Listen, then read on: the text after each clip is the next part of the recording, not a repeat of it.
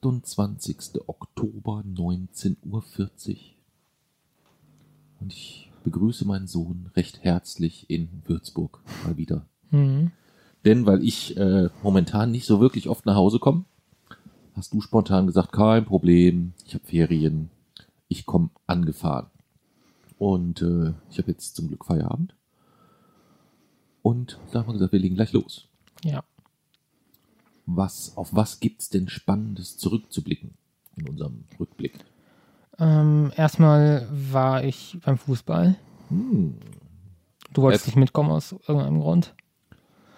Na, Das heißt, ich wollte, ich, ich konnte halt einfach nicht. Ich bin momentan An dem fast, Tag warst du zu Hause. Ja, an dem Tag war ich zu Hause, weil wir Ja. auch zu Hause, Jason, auch wenn du dir das nicht vorstellen kannst, auch da gibt's Dinge, die dort zu tun sind. Ja. Und ich habe auch Dinge zu tun, die ich normalerweise am Rechner tue, die ich momentan nicht an dem Ort machen kann, wo ich jetzt rund um die Uhr fast bin. Ja. Also das äh, hatte nichts damit zu tun, dass ich nicht mit wollte. Das ist äh, ein kleiner Trugschluss. Ja, das war ein kleiner Trugschluss. Aber ähm, du bist dann alleine gefahren quasi. Ja. Wo bist du denn hingefahren? Und äh, vor allem mit wem? Ich bin nach Wuppertal gefahren, also nach Barmen eigentlich. Und ähm, dort habe ich mich dann mit Marius getroffen. Genau. Marius haben wir kennengelernt vor sind schon ein paar Jährchen her jetzt, ne? Vier, fünf Jahre, kommt das hin? So- Ich weiß es gar nicht mehr genau. Ja, ungefähr, glaube ich. Fünf, vier, fünf, vier oder fünf Jahre, ja. Fan von Bayer Leverkusen, äh, leidenschaftlicher Groundhopper, mit dem zusätzlichen Spleen, dass er in jeder Stadt eine Spaghetti Carbonara essen muss. Ja, ist cool. und, und die für sich intern bewertet und glaube ich auch die einzelnen, ich glaube sogar in seinem Blog damals Auer den einzelnen Carbonaras äh, sogar eine Wertung gegeben hat, wenn Ja. ich mich recht, recht erinnere insgesamt.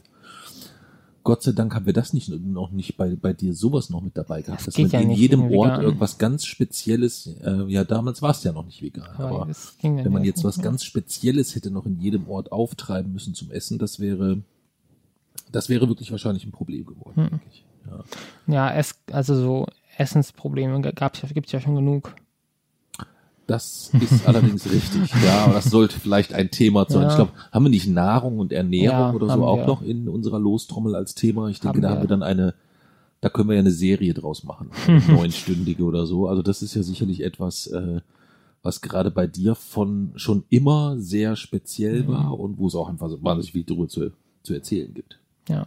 Ja. Aber dann bleiben wir jetzt erstmal beim Besuch von den breiten Burschen Barmen. Mhm. Ist das richtig? Ja.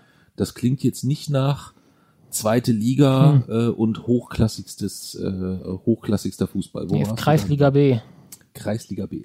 Okay. Und die haben gespielt gegen wen? TSV Gruiten 2. TSV Gruiten 2. Okay. Und dann bist du quasi den, wann bist du los? Den, Sam den Samstag, glaube ich, ne? Samstag in der Früh oder so? Ja. Und Samstagabend dann wieder zurück, Genau. glaube ich, ne? Nee, Sonntag sogar war's. Warst du über Nacht weg, echt? Nee, Sonntag war ich. Äh, Sonntagmorgen los und Sonntagabend zurück. So war's, ja, genau. Ja, jetzt erinnere ich mich wieder. Ja, erzähl mal ein bisschen. Was, wie, wie war's da? Naja, das Besondere ist an dem Stadion ist ja, dass äh, dort ein ausrangierter Schwebebahnwagen drin steht. Das war ja praktisch das Stadion-Detail, weswegen es unbedingt dorthin gehen musste. Mhm. Ähm, und ich bin natürlich in Wuppertal danach auch noch Schwebebahn gefahren, von der Anfangs- bis zur Endhaltestelle und die Hälfte wieder zurück. Und ähm, ja, beim Spiel, es ging aus 5-0. Und eigentlich wollte ich ja auch in den Schwebebahnwagen rein, der dort stand, und von dort aus praktisch gucken. Hm. Aber der Ordner dort hat gesagt, dass am Tag davor darin so eine Feier war und sie haben immer noch nicht sauber gemacht. Okay. Und deswegen konnten sie ihn nicht öffnen. Das heißt, da war noch reingereiert. Ja, wahrscheinlich. ne? Ja. Äh, und das war, also ich wäre da halt trotzdem reingegangen, aber sie Ja. haben es halt nicht aufgemacht. Deswegen bin ich ganz dankbar, dass der den geschlossen gelassen hat. Ja. Das, das ist natürlich das Problem. Die gute Nachricht ist, das heißt, man kann diesen Zug für Feiern mieten. Hm. Das ist eine sehr gute Nachricht. Wir haben auch nach dem Preis gefragt, aber die habe ich wieder vergessen. Ja, aber du kannst ja nicht für eine Feier nach, was willst du denn feiern, wofür du dann nach Wuppertal Ist mir doch egal, Hauptsache ich komme in diesen Zug rein. Okay.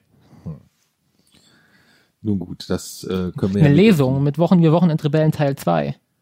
In dem Zug. in diesem Wagen drin. Ja, Wie viele haben denn da drin Platz? weiß nicht der, genau. sah, der sah auf dem, ich habe ja nur das Foto gesehen, aber es sah sehr klein aus. So klein weiß ich nicht. Und viel mehr wird wahrscheinlich Corona-mäßig eh nicht gehen. Das war ein Schwebebahnwagen quasi.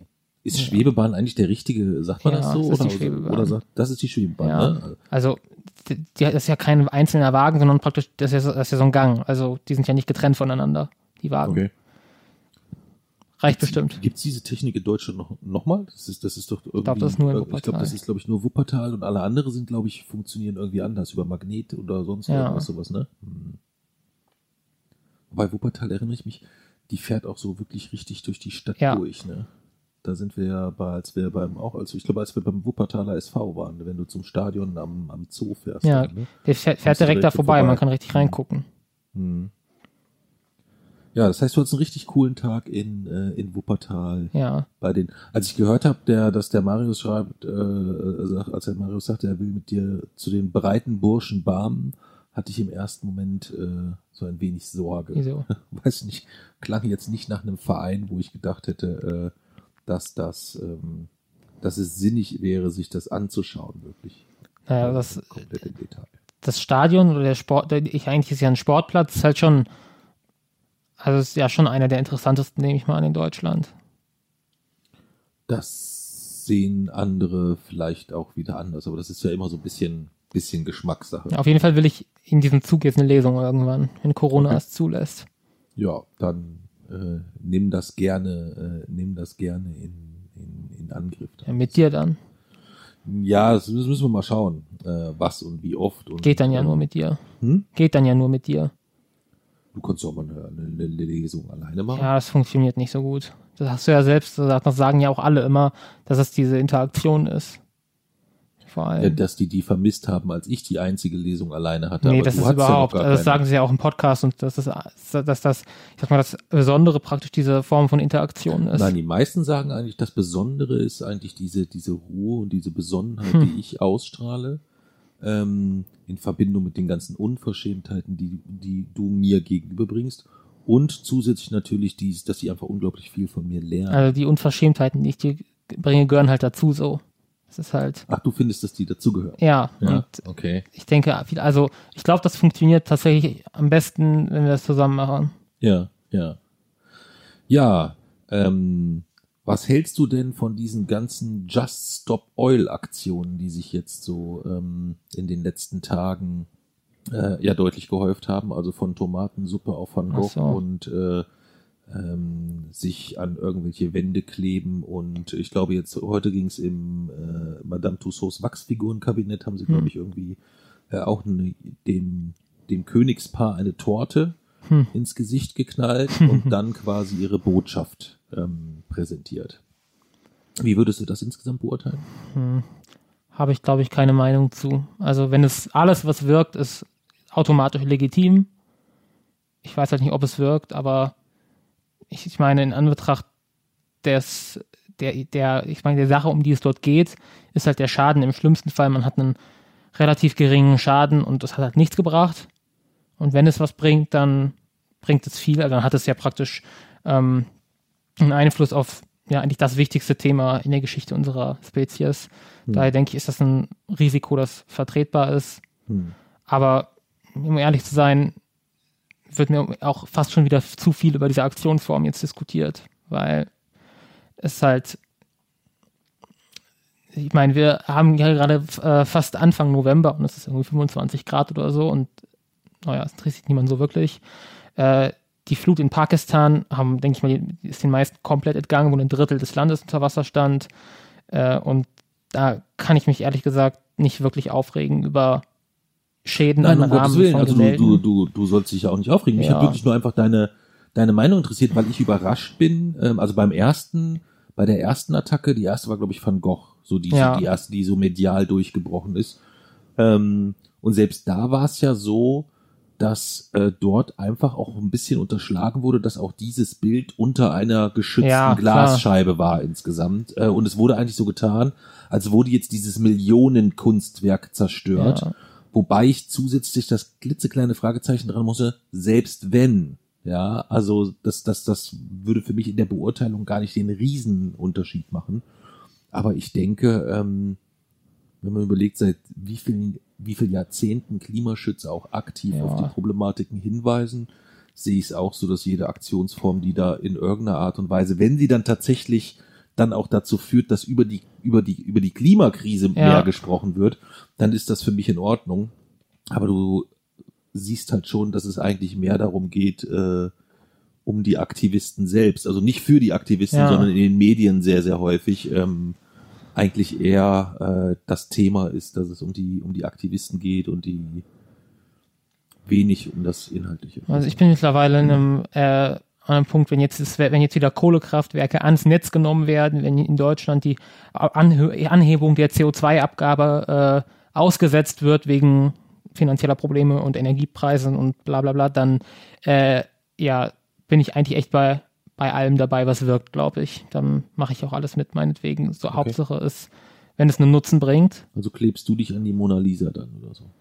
Wenn ich dann die- für die Garantie hätte, dass äh, so und so viele Kohlekraftwerke vom Netz gehen, dann klebe ich mich überall dran. Das ist mir das ziemlich egal. Äh, die Garantie gibt's natürlich nie. Hm. Deswegen ähm, weiß ich nicht, ich weiß auch nicht, ob ich meine persönliche Stärke praktisch so auf der Straße sehe. Ich bin immer dabei bei Demonstrationen, aber ich glaube, meine Stärke, sage ich mal, liegt woanders. Hm. Ähm, aber ich bin natürlich trotzdem dabei und ich finde es erstmal, also ich, ich finde es definitiv beeindruckend. Das schon. Hm. Und ähm, ja, ich, also ich könnte mir angenommen, das äh, zeigt, dass es, oder es zeigt irgendeine Form von Nutzen. Äh, vor allem auch dieses äh, Bekleben von Straßen oder ähm, wirklich blockieren teilweise von Verkehrswegen, dann könnte ich mir das als Aktionsform schon vorstellen. Hm. Ähm, einfach weil da erzeugt man ja halt auch wirklich Druck und ähm, diese, es ist ja jetzt schon klar, dass praktisch das Schulschwänzen alleine, das funktioniert nicht mehr. Das ist, ähm, genügt nicht mehr. Aber das war ja am Anfang, war ja erst noch richtig, Ach, das das, ist so geil, dass du es jetzt Schulschwänzen nennst. So, ne? ja, es ist ja Schwänzen. Schon. Der aber- Schwänzen hat ja schon, diesen ist ja schon recht negativ konnotiert nach dem Motto, äh, ähm, die äh, sich wirklich, es geht ja nicht darum, der Schule fern zu bleiben, äh, Was im Sinne von, ich habe keinen Bock auf die Schule, sondern ich möchte ja, Ja. für was anderes Genau. einstehen insgesamt. Und bei Schwänzen ist es eigentlich eher so kein Bock auf Schule. So, nee, meine Definition Glaube von Schwänzen ist, meine Definition von Schwänzen ist nicht da sein. Okay, alles klar. Nee, dann Äh, ist ja gut, dann aber dann das reicht ja nicht mehr. Das war am Anfang, war das ja noch voll der totale Tabubruch und alle haben sich richtig darüber aufgeregt, ob das denn, ob das denn nicht schon so radikal wäre. Und mittlerweile pff, genügt das, denke ich, nicht mehr als Druckmittel. Äh, das heißt, man muss die nächste Stufe gehen und etwas radikaler werden. Ähm, man muss natürlich, es gibt aber immer auch Aktionen, die erstens mal schlicht nicht wirken und dann halt auch einfach scheiße sind. Also wie dieses hier, was ich gesehen habe jetzt, äh, Leute, die so in Supermärkten praktisch so Milchtüten nehmen und auskippen oder so. Das ist einfach, das ist scheiße. Äh, und es nützt auch nichts, es bringt nichts. Mm, Aber so Verkehrswege blockieren.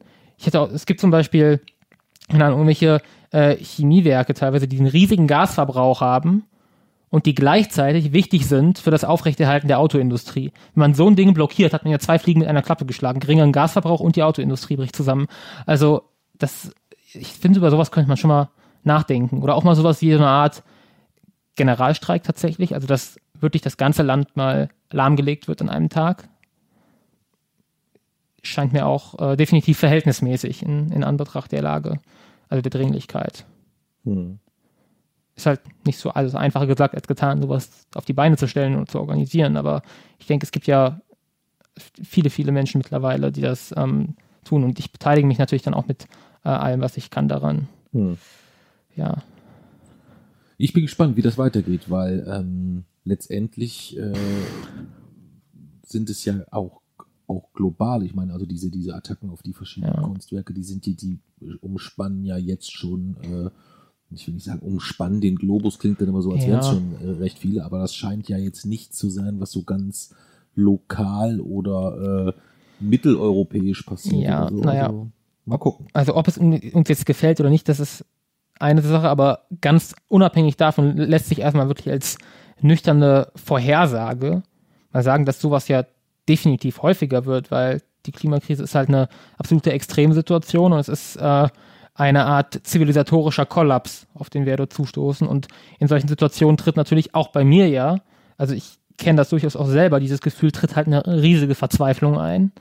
Und ähm, dann sind solche Aktionen halt, wenn, wenn tatsächlich so das, das, das Ende der Welt, zumindest wie wir sie kennen, ähm, sich anbahnt, dann ist es natürlich völlig logisch, dass das mit dem, auch mit der Psyche von Menschen etwas macht und dass dann auch solche gewagten oder riskanten äh, also ähm, Aktionen häufiger werden. Das ist ja, ja logisch. Ich, ich, denke, das ist auch in jedem Endzeitfilm, in dem es irgendwie um Asteroideneinschlag oder so geht, ist es ja auch so, dass äh, plötzlich, ich sag mal, die Gesellschaft auch in der in so einer Form zusammenbricht, dass halt mehr oder weniger Anarchie ausbricht, aber mit Anarchie jetzt nicht das politische System gemeint, sondern halt Gesetzlosigkeit so ein bisschen. Mhm. Und das ist eine völlig logische Reaktion und ob uns das gefällt oder nicht, das wird ja, also das wird häufiger werden. Mhm. Okay. Ja, was hast du noch äh, als, als, als, als Themenblock oder als, als Punkt vielleicht, wo du sagst, äh, da würdest du gerne drüber sprechen? Das war noch Sonnenfinsternis. Ah, stimmt. Da warst du auch unterwegs. Erzähl mal. Ja, ja, also es war wie gesagt in Deutschland partielle Sonnenfinsternis. Ähm, letztes Jahr war schon, letztes Jahr oder vorletztes Jahr, ich weiß gar nicht. Ich glaube, vor, nee, vorletztes Jahr war, glaube ich, noch eine. Ich bin mir nicht sicher. Auf jeden Fall habe ich die auch beobachtet und jetzt halt wieder, 2022. Ähm, über, ja, eigentlich so gut wie ganz Europa. Und genau, es sah am Anfang noch wettermäßig nicht so gut aus, weil die Sonne halt tatsächlich bedeckt war von Wolken. Aber dann konnte man doch, es war so zwischen 11 und 13 Uhr ungefähr, ähm, aber es ging dann doch noch ganz gut und man konnte den Anfang definitiv der Sonnenfinsternis äh, sehr gut sehen. Äh, ich war da im Future Space, also praktisch in äh, hat jetzt in Kassel eröffnet, der, wo ich jetzt manchmal bin, manchmal bin ich im SFN, manchmal bin ich dort und ähm, genau, bin halt, arbeite halt eigentlich an meinem Forschungsprojekt oder arbeite manchmal auch an Wochenendrebell oder anderen Sachen dort. Und jetzt war ich halt zur Sonnenfinsternis dort, weil die haben dort so ein Sonnenteleskop. Ist ja ganz wichtig bei Sonnenfinsternissen, dass äh, man auf keinen Fall äh, ohne Schutz in die Sonne schauen darf, weil ähm, die Strahlung kann halt echt im schlimmsten Fall die Netzhaut verbrennen. Äh, also immer eine Schutzbrille tragen oder halt durch ein spezielles Teleskop mit einer entsprechenden Folie. Sonnenbrillen reichen da ja nicht. Ähm, deswegen ist das halt, das ist ganz wichtig. Und äh, genau, so ein Teleskop haben sie dort halt und die hatten auch Brillen. Äh, ich habe diesmal vergessen, welche, also rechtzeitig welche zu holen. Deswegen bin ich dann auch dorthin und konnte von dort dann praktisch aus der Innenstadt von Kassel konnte ich die Sonnenfinsternis ganz gut beobachten. Weil nur eine partielle Sonnenfinsternis, also es hat nur der, der ähm, Halbschatten praktisch des Mondes hat die Erde getroffen und die der Mond hat sich nur teilweise vor die Sonne geschoben und der Kernschatten hat die Erde ja verfehlt. Ähm, aber es war eine Bedeckung von knapp 25 Prozent. Wenn man weiter in den Nordosten gefahren wäre, irgendwie nach Berlin oder so, dann hätte man ein Drittel gehabt. Also je weiter, okay. je weiter man Richtung, Richtung Nordosten war, desto größer war die Bedeckung. In Helsinki und Moskau und so war sie noch viel größer, war über die Hälfte bedeckt. Und im Südwesten halt weniger. Ja. Hm. Und wann ist jetzt die nächste Gelegenheit, mal irgendwie wieder sowas in der Richtung zu sehen? Hast du das immer so für dich auf dem Schirm ja. oder kriegst du das auch eher zufällig mit? Also ja, doch die nächste partielle Sonnenfinsternis ist in Deu über Deutschland, ist jetzt erst wieder 2025. Hm. Ähm, 2026 ist dann äh, noch eine partielle Sonnenfinsternis, die aber dann, und das habe ich besonders im Auge, äh, über dem europäischen Festland auch total wird, also eine totale Sonnenfinsternis, äh, über Spanien, Island etc. Das ist erstmal okay. in den nächsten Jahrzehnten so die beste Möglichkeit, eigentlich eine totale Sonnenfinsternis in Europa zu sehen. Das heißt, vielleicht geht dann 2026 nach Spanien oder so, um die zu beobachten. Dann fährst du dahin, um dir die Sonnenfinsternis anzugucken. Deswegen ist halt die nächste totale Sonnenfinsternis in Deutschland ist 2081 hm. oder 86 sogar, ich weiß gar nicht genau, in den 80ern auf jeden auf Fall. Auf jeden Fall 80, das weiß ich auch noch. Genau. Als, wann war die letzte? 99, 98 hm. oder so in den Dreh rum. Ähm, da erinnerte ich mich dran, dass die Leute gesagt haben, die nächste Möglichkeit ja. ist erst 2081, wo ich gedacht habe, hm. So lange will ich halt nicht warten. Also ja, ich, also ich weiß gar nicht, ob ich so lange warten kann. Ich hoffe schon, dass ich das noch erlebe, aber. Ja, bei dir bin ich da auch ich optimistisch, aber äh, bei mir hm. wird's dann schon, ich wäre dann 104. Ja. Weiß nicht, ob ich dann da, ob ich überhaupt noch so weit gucken kann. Hm.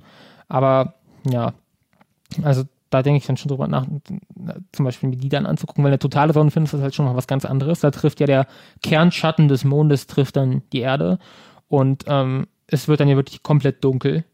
Also wie in der Nacht. Man dann entsteht auch diese, dann entsteht Corona. Ne? Ja, dann, also die Corona entsteht nicht. Aber Doch. Die, nee, die Corona wir, wird sichtbar. Ja. Die Corona wird dann sichtbar. Ja. Also diese äh, Sonnenatmosphäre praktisch. Ja. Ähm, und es wird komplett dunkel, so dunkel, dass man die Sterne tagsüber sehen kann. Hm. Und ähm, es wird sogar tatsächlich kälter, es wird spürbar kälter. Es treten in den hunderte Kilometer rund um den Kernschatten richtige Sogwinde aus, man spürt den Wind praktisch, der durch diese Totalität eintritt. Das ist halt schon krass, das mal einmal so mitzuerleben. Hm. Ähm, deswegen, da denke ich schon drüber nach, das zu machen. Und wenn, sie, wenn sich dann der Mond langsam wieder verschiebt, sieht man praktisch mitten am Tag eine Dämmerung, die aber halt völlig anders aussieht als irgendwie, mor also als irgendwie abends oder frühmorgens. Ähm, das ist halt schon speziell. Ja, aber das dauert halt noch 2026 über Spanien und ähm, in Deutschland dann halt erst wieder 2000, in den 80ern irgendwann. Ja, und 2025 dann halt eine partielle auch über Deutschland, wo aber die Bedeckung auch ein bisschen größer wird. Also größer als diesmal, da wird ein größerer Teil der Sonne bedeckt. Ähm, aber solange der Kernschatten die Erde nicht trifft oder Deutschland halt nicht trifft, es, bleibt es eine partielle Sonnenfinsternis. Ja, und bis jetzt habe ich, glaube ich, auch, also außer 2006, habe ich in meinem Leben bis jetzt alle Sonnenfinsternisse, die ich beobachten konnte, habe ich, konnte ich auch, also habe ich auch beobachtet. Okay. Ähm, ich weiß noch, 2015 war ich in der Grundschule ja noch und da mhm. war die Sonnenfinsternis so während der Schulzeit und dann hatten richtig Panik. Mhm. Äh, weil es aber auch, also es wurde halt auch wirklich, ich sag mal, schlecht erklärt, eigentlich wurde es gar nicht erklärt. Und ähm, das haben halt Leute ohne Schutzbrille natürlich reingeschaut, was halt scheiße ist, aber man stirbt jetzt nicht sofort dadurch, sondern es ist halt, es, es kann halt die Augen schädigen. Ähm, und in der Regel ist dann ja auch so, dass wenn man reinschaut, kneift man automatisch die Augen zu. Man müsste sich ja schon echt dazu zwingen, praktisch reinzuschauen, damit das halt ähm, ja, die Augen schädigt. Aber es gibt halt trotzdem immer wieder, eigentlich jedes Jahr Leute, immer wenn es irgendwo eine Sonnenfinsternis ist, gibt es halt Leute, die darauf nicht hören wollen, die das nicht ernst nehmen und die sich halt dann an die, die sich dann halt die Augen verletzen.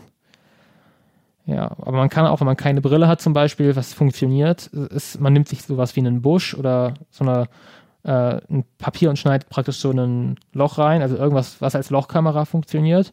Und wenn man dort praktisch, wenn dort das Sonnenlicht durchfällt, dann sieht man tatsächlich dort praktisch das Abbild der Sonnenscheibe, wie es sich, wie aber praktisch ein Stück fehlt. Also das haben wir im äh, Future Space auch gemacht. Wir haben so, praktisch so eine weiße Wand genommen und einen Busch noch davor gestellt. Und dann wirft dieser Busch praktisch, funktioniert, fungiert als eine Art Lochkamera und wirft ganz viele kleine Abbilder der Sonne. Das nennt man dann Sonnentaler, weil die sind halt wirklich kreisförmig normalerweise. Und bei einer Sonnenfinsternis sieht man dann, dass diese ganzen Sonnentaler praktisch so ab, also sieht dann aus wie so ein, so ein Cookie, wo abgebissen wurde, weil hm. das ist praktisch, dann fehlt ein Stück der Sonne. Das kann man auch ohne Brille beobachten. Aber auch auf keinen Fall äh, ohne Brille reinschauen, auch nicht bei Nebel oder mit Sonnenbrille. Das muss man sehr oft sagen. Okay. Wann ist die nächste Mondfinsternis? Da bin ich mir gar nicht sicher. Ähm, ich weiß, die, weiß auch noch, wann ich die letzte Mondfinsternis beobachtet habe. Und ich weiß, dass es von dort an noch, also dass dann praktisch eine längere Zeit es keine geben wird. Also es wird auch noch ein paar Jahre dauern, glaube ich. Ähm, aber ich bin mir nicht sicher, wann. Insgesamt gibt es ja auch tatsächlich weniger Mondfinsternisse als Sonnenfinsternisse.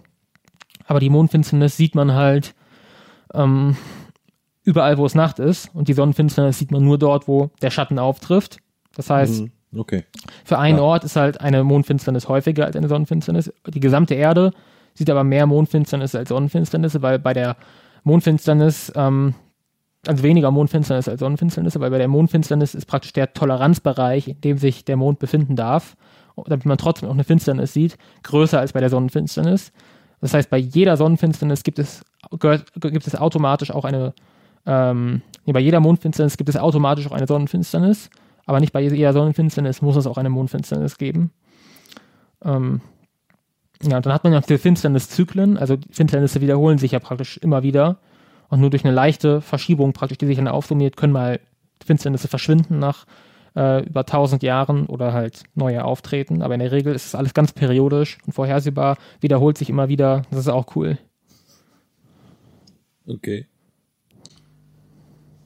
Diese Woche, Jeezy, lief ein Bericht auf Brisant, den ich recht brisant empfand. Hm.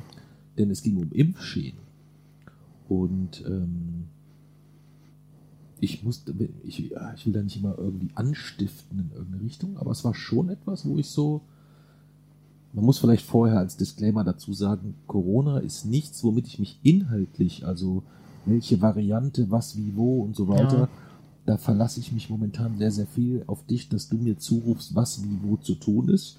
Und ansonsten schütze ich mich natürlich, äh, wann immer bestmöglich. Aber ähm, es ist jetzt nicht so, dass ich tagtäglich google, was jetzt, wie sind jetzt so insgesamt die Forschungslage sich darstellt. Ja. Aber ähm, es hat mich sehr überrascht, äh, dass Brisant äh, dort äh, eine recht umfangreiche ähm, Reportage gebracht hat zum Thema Impfschäden. Und ich will es nicht beschwören, aber da waren Zahlen dabei, wo ich sagen würde, huiuiui, ähm, die kamen mir hoch vor. Hm, Ja, ich habe mir das Video ja auch äh, angeguckt, das du mir geschickt hast. Mhm. Ähm, und es, die Zahlen entsprachen ungefähr dem, was ich auf dem Kopf hatte.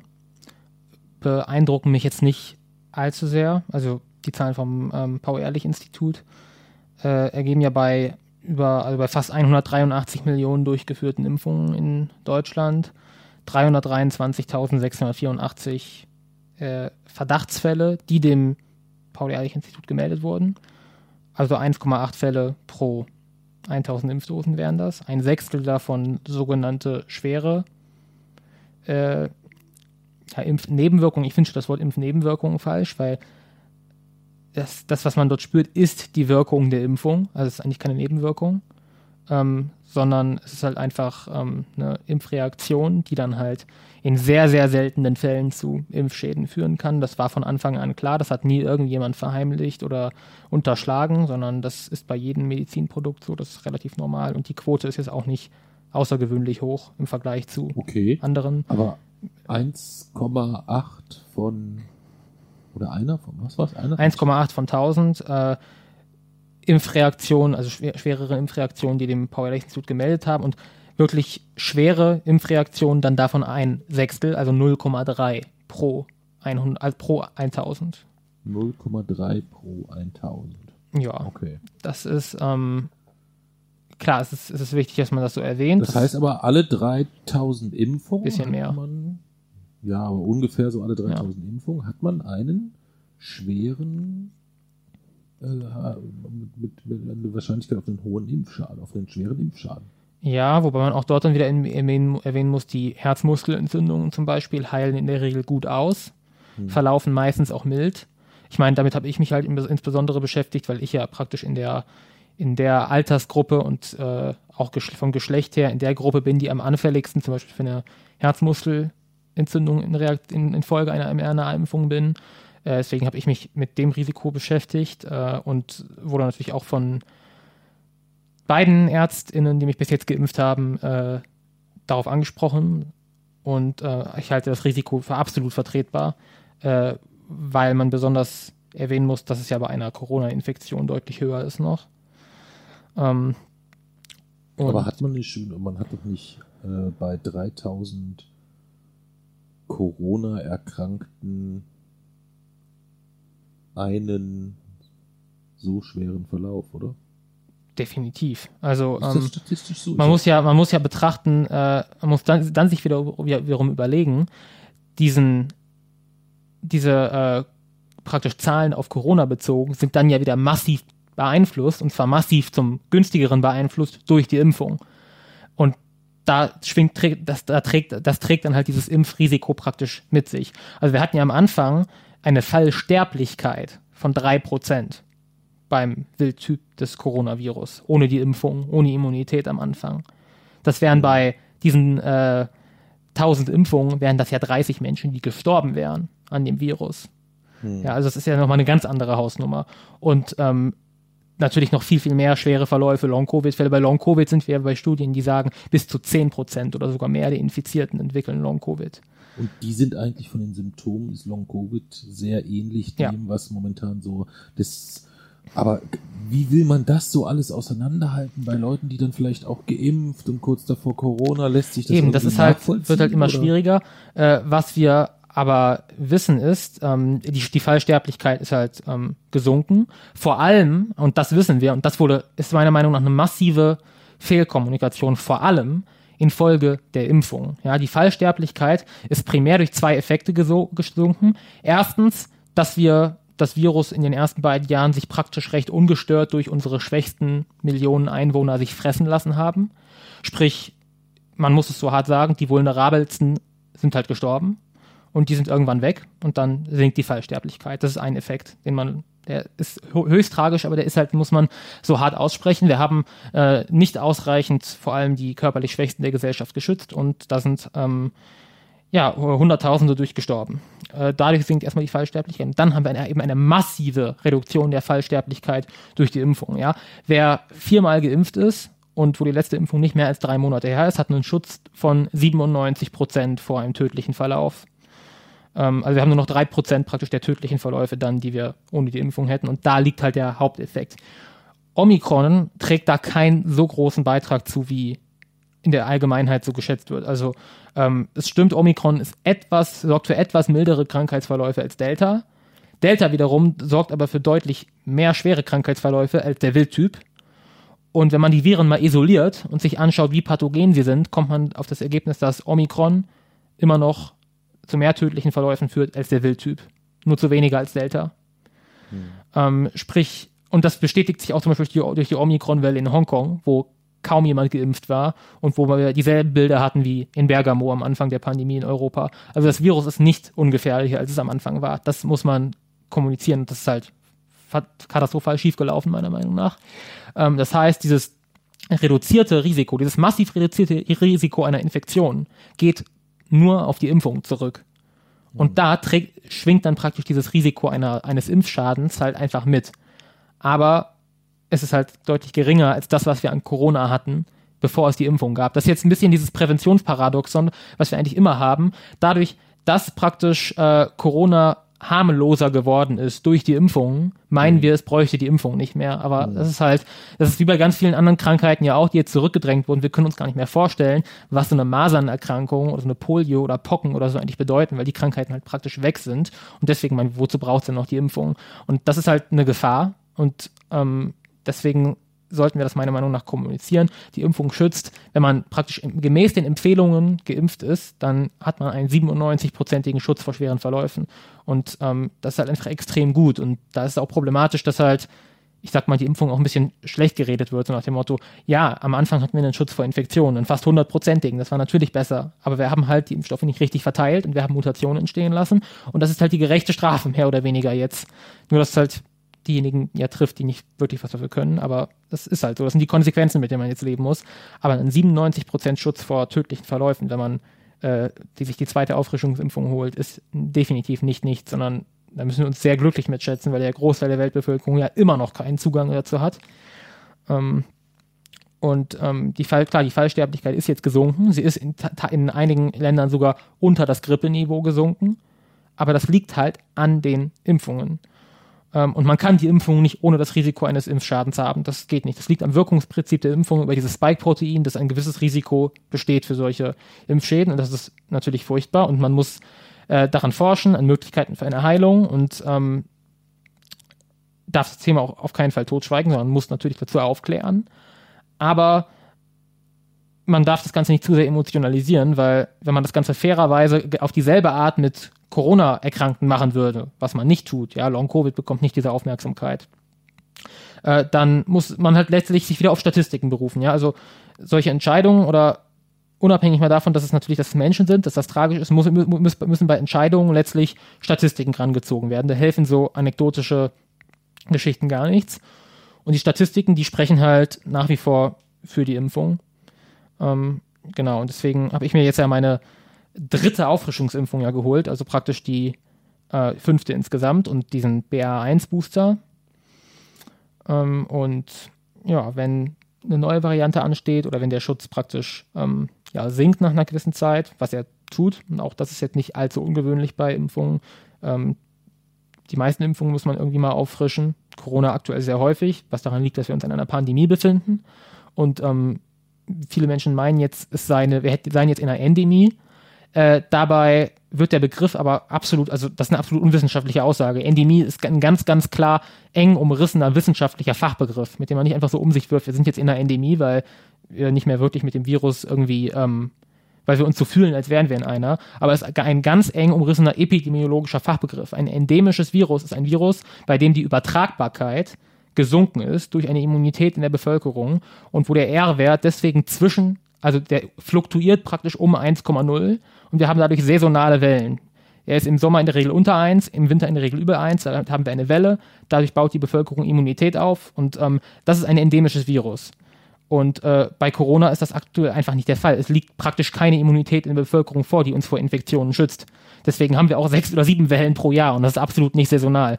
Also es ist einfach eine mathematische Sache, wann ein Virus endemisch geworden ist. Und das ist Corona definitiv nicht. Und das wird auch noch, wie Drosten ja auch schon am Anfang nicht gesagt hat, das wird auch vermutlich noch zwei oder drei Jahre dauern, wenn überhaupt, wenn dieses Virus tatsächlich so funktioniert, und das wissen wir nicht, ob es so ist, dass sich nach wiederholter Infektion eine gewisse Schleimhautimmunität aufbaut, dass sich Menschen weniger anstecken, dann geht die Übertragbarkeit zurück. Aber das tut sie halt aktuell noch nicht. Damit befinden wir uns in einer Pandemie und damit ist es ganz normal, dass halt regelmäßige Auffrischungen eventuell auch notwendig sind.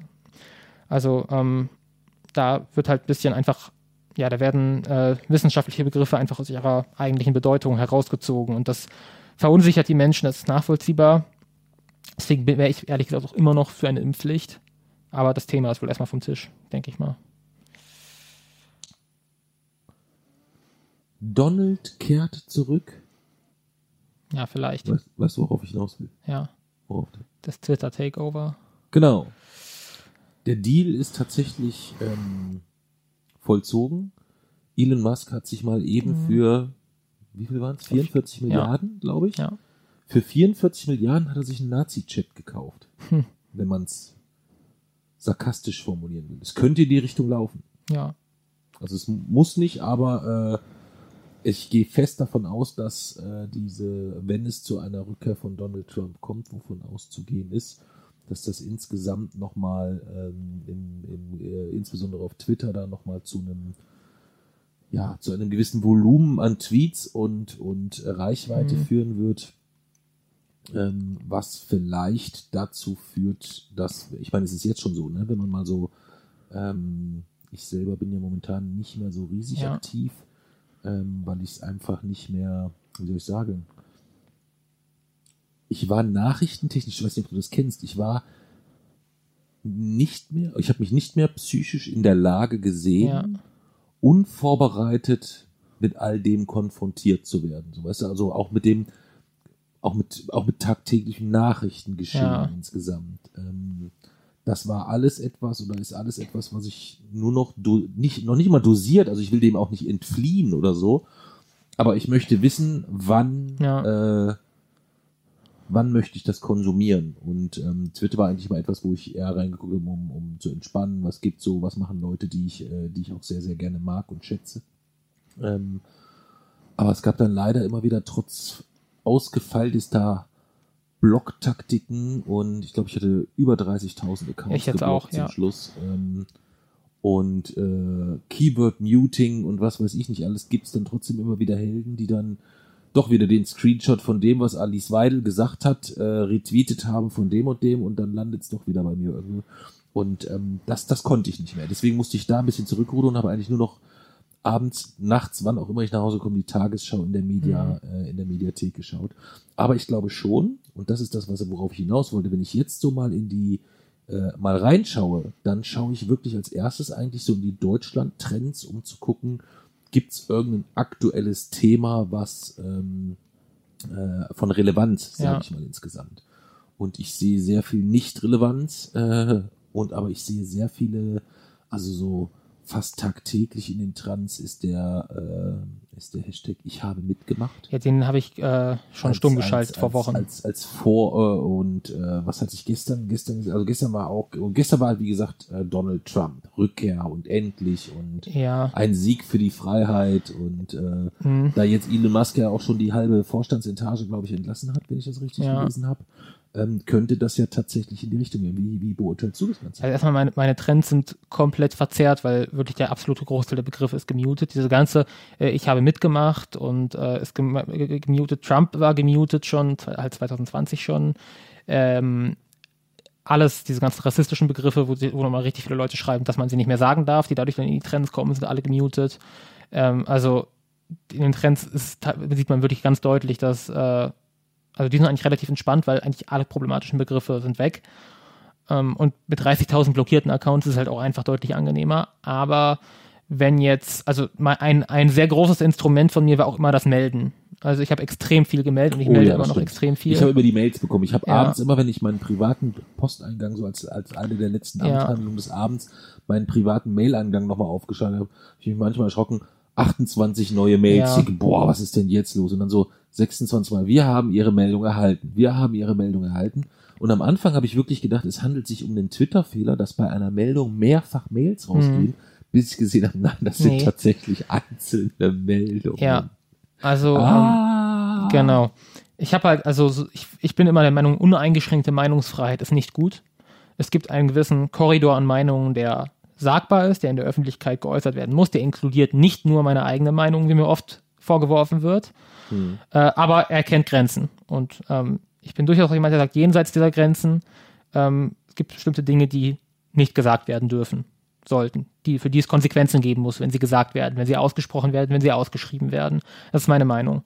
Ähm, und genau, deswegen habe ich auch sehr große Sorge dafür, dass dieser Bereich sich ähm, weiten könnte und äh, vielleicht künftig ähm, Dinge, die heute zum Beispiel gesperrt würden oder gemeldet würden, dann plötzlich, ich sag mal, erlaubt sind. Hm. Ich bin halt insofern etwas, äh, wovor ich, worauf ich ein bisschen Hoffnung habe, ist ja, dass er nicht das deutsche Gesetz aushebeln kann. Also Volksverhetzung und sowas muss Twitter entfernen. Das ist gesetzlich verpflichtet. Ähm, dementsprechend hoffe ich vielleicht, dass sich, was das angeht, nicht allzu viel ändern wird. Hm. Ähm, aber wenn halt tatsächlich weniger, also da, da geht es ja um Dinge, die dann praktisch entfernt werden von der Plattform, wenn aber tatsächlich weniger, sage ich mal, gesperrt wird, Hm. dann mache ich mir dort schon extreme Sorgen, weil Hm. es, ich hatte, hatte tatsächlich auch eine recht gute Erfolgsquote. Also die Dinge, die ich gemeldet habe, wurden halt auch wirklich oft gesperrt. Ähm, und ich könnte mir, also das kriegt man ja mit, mit Mitteilungen, wenn praktisch der Account dann gesperrt wurde. Ja, ja, auch die, Äh, auch die Mitteilung ja. habe ich ja dann immer gesehen irgendwie. Ja, da waren auch teilweise Namen dabei, äh, will da jetzt gar nicht so viele die Es war, wo, er echt große Accounts, die gesperrt wurden, teilweise wegen mir. Also es war schon der ein oder andere Erfolg dabei.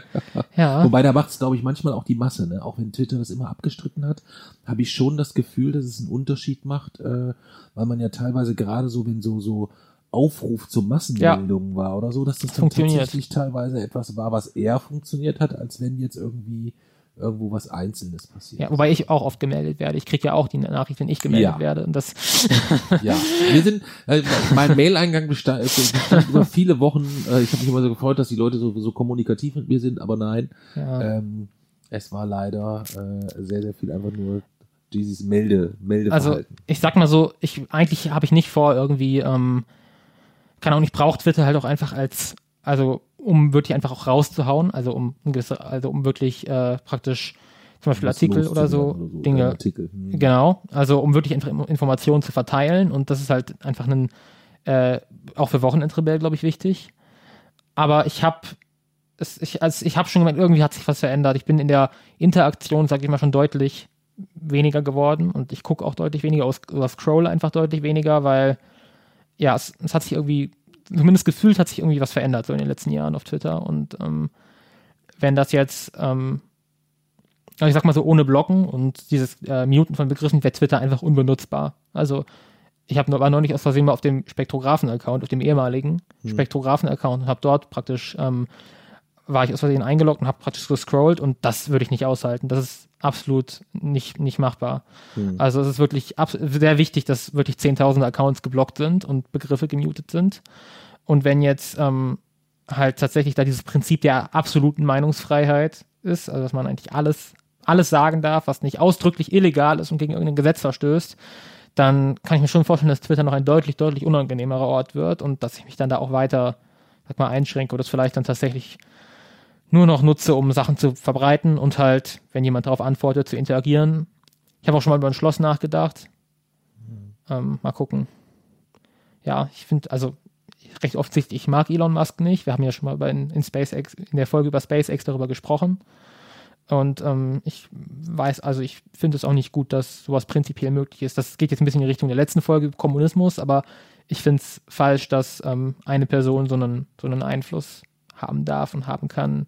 Also man muss sich das dann überlegen, ne? Der Mann äh, ist A gerade dabei, den Weltraum hinsichtlich Satelliten vollständig zu erobern, entscheidet damit parallel äh, über äh, oder greift damit aktiv in einen, in einen Krieg momentan insgesamt ein, wo er jederzeit aber auch nach Lust und Laune sagen könnte, nö, jetzt mache ich nicht mehr. Was weil er ja schon angedroht hat. Hat er ja schon mal angedroht, glaube ich, in einer Ja. Auseinandersetzung mit, mit, mit, mit Melnik.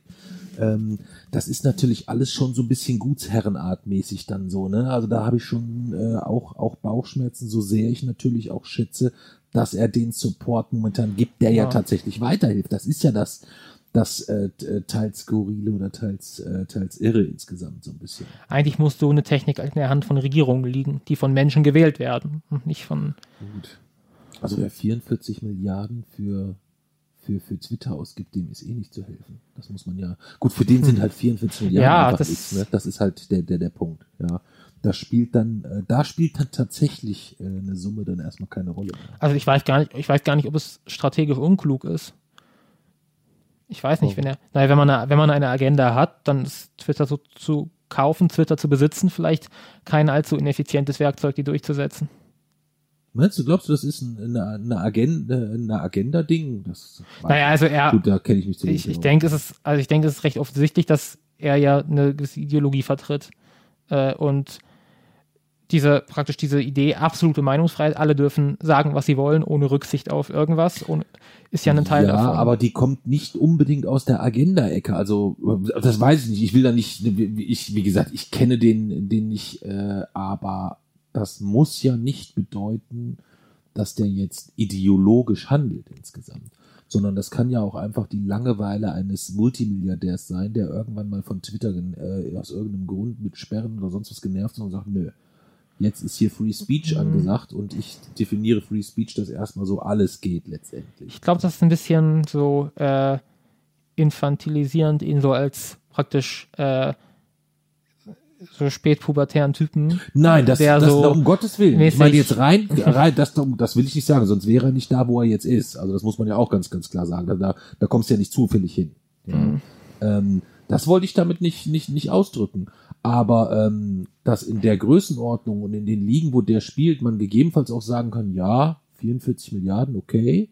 Ähm, ohne aber jetzt äh, konkret äh, einen, einen, einen sehr ausgeprägten Agendaplan äh, dahinter zu packen, würde ich jetzt zumindest nicht vollkommen ausschließen. Also, aber ähm, es, es passt gesagt, halt irgendwie echt in andere Dinge, die er getan hat. Da während er sich, während er sich ja in, in Kalifornien zum Beispiel 2020 wollte er sich ja über das Gesetz stellen und während des äh, Corona-Lockdowns seine Werke einfach offen lassen und äh, die ArbeiterInnen dort praktisch der Gefahr aussetzen und weitermachen und so. Und ich weiß nicht, das, es passt irgendwie alles sehr da Okay. rein so. Okay, gut, Deswegen- du verfolgst das ein bisschen, äh, Ja. ein bisschen, ein bisschen enger, deswegen äh, ist das ja durchaus etwas, äh, was, was, was sein kann. Ja, dann sind wir schon fast wieder durch. Bevor wir dann äh, vielleicht nochmal anstoßen, ähm, wäre ich ja dann vielleicht dran, was heißt, ich bin nicht dran, aber ähm, wir wollen ja auch immer mit was Positivem abschließen. Ich meine, wir könnten natürlich auch sagen, wir, wir stoßen ja zum Abschluss an, das ist ja auch was Positives. Aber ich würde mal was Positives sagen, und zwar, dass ich mich riesig, riesig gefreut habe in dieser Woche. Äh, ich bin ja jetzt schon, ich weiß nicht, in wievielten Tag am Stück schon wieder in Würzburg irgendwie. Ähm, aber die Mami hat mich besucht. Ich fühle mich irgendwie wie in so einem, als wäre ich, ne, eine Kur ist es nicht, weil es ist halt sehr, sehr anstrengend. Ich Ja. muss wirklich richtig viel ackern und arbeiten. Aber, ähm, und auch so viel, dass ich nicht abends noch, ich könnte noch nicht mal den letzten Zug nach Hause nehmen, weil ich müsste, ich würde morgens, selbst wenn ich mit dem ersten fahren würde, trotzdem wieder zu spät kommen. Ja. Also es passt halt einfach hinten und vorne nicht, ist es die Hölle. Ähm, aber mich hat die Mami einen Abend besucht äh, und wir haben dann noch ein Restaurant gefunden, was offen hat und wir waren dann noch schön, schön essen zusammen. Das war sehr, sehr, sehr schön. Du hast mich jetzt schon ein paar Mal besucht insgesamt, äh, so dass ich abends hier nicht immer ganz einsam durch äh, History Channel Hm. und äh, wie heißt das, was wir immer dann äh, früher geguckt haben, nachts noch hier auf History. Alone. Alone, Ja. genau. Wenn diese äh, Wildnistypen da irgendwie mit Das ihren, war schon geil. Äh, äh, da durch die Gegend ziehen. Ähm, Habe ich mich riesig, riesig irgendwie drüber gefreut, auch wenn es äh, komisch klingt momentan, aber das ist, glaube ich, auch so die, die einzig wirkliche Freude, die mir momentan so bleibt, würde ich mal so sagen. Ja. Von daher vielen Dank. Ich würde dann ein, einmal das Fläschchen erheben, parallel auf Steve, denn heute trinken wir Steve's Malz. Steve ist unser neuester Unterstützer auf Steady, einer Plattform, wo man äh, ja unterscheidlichste Projekte und äh, unterschiedlichste Vereine und ähm, Teams äh, bei verschiedenen Dingen oder in ihrer Arbeit unterstützen kann. Wir sehen uns jetzt nicht als diejenigen, die irgendwie eine hier so herausragende Arbeit leisten, dass man uns dort unterstützen kann. Uns hilft es aber trotzdem so das ein oder andere ähm, an, äh, ja, an Rahmenbedingungen, die wir A schon geschaffen haben oder B, die wir noch schaffen wollen, zu finanzieren. Ähm, da kann man uns mit kleinen Paketen auf Steady unterstützen. Und Steve hat sich eine Malzbiertaufe gesichert. Ähm, und deswegen trinken wir heute auf ihn, auf Steve, Steves Malzbier. Prost. Ja, das war's dann für heute. Äh, ihr könnt den Podcast noch ab abonnieren oder eine Sternerezension geben. Ähm, und dann als nächstes kommt die Folge zum Thema Kommunismus, eine Themenfolge wieder, die wir beim letzten Mal ausgelost haben. Wir haben ja jetzt darüber gesprochen, was das ein Problem sein kann, wenn äh, mit dem Beispiel Twitter Takeover, wenn zu viel Macht auf einzelne Personen konzentriert sind und dass dort die Gefahr besteht, dass das wieder in eine Art Feudalismus hineingeht, in der äh, ja einige Menschen ex extrem viel Macht ausüben und ähm, ja, auch das ist ja das Grundproblem, das der Kommunismus versucht anzugehen. Daher das dann unsere nächste Themenfolge.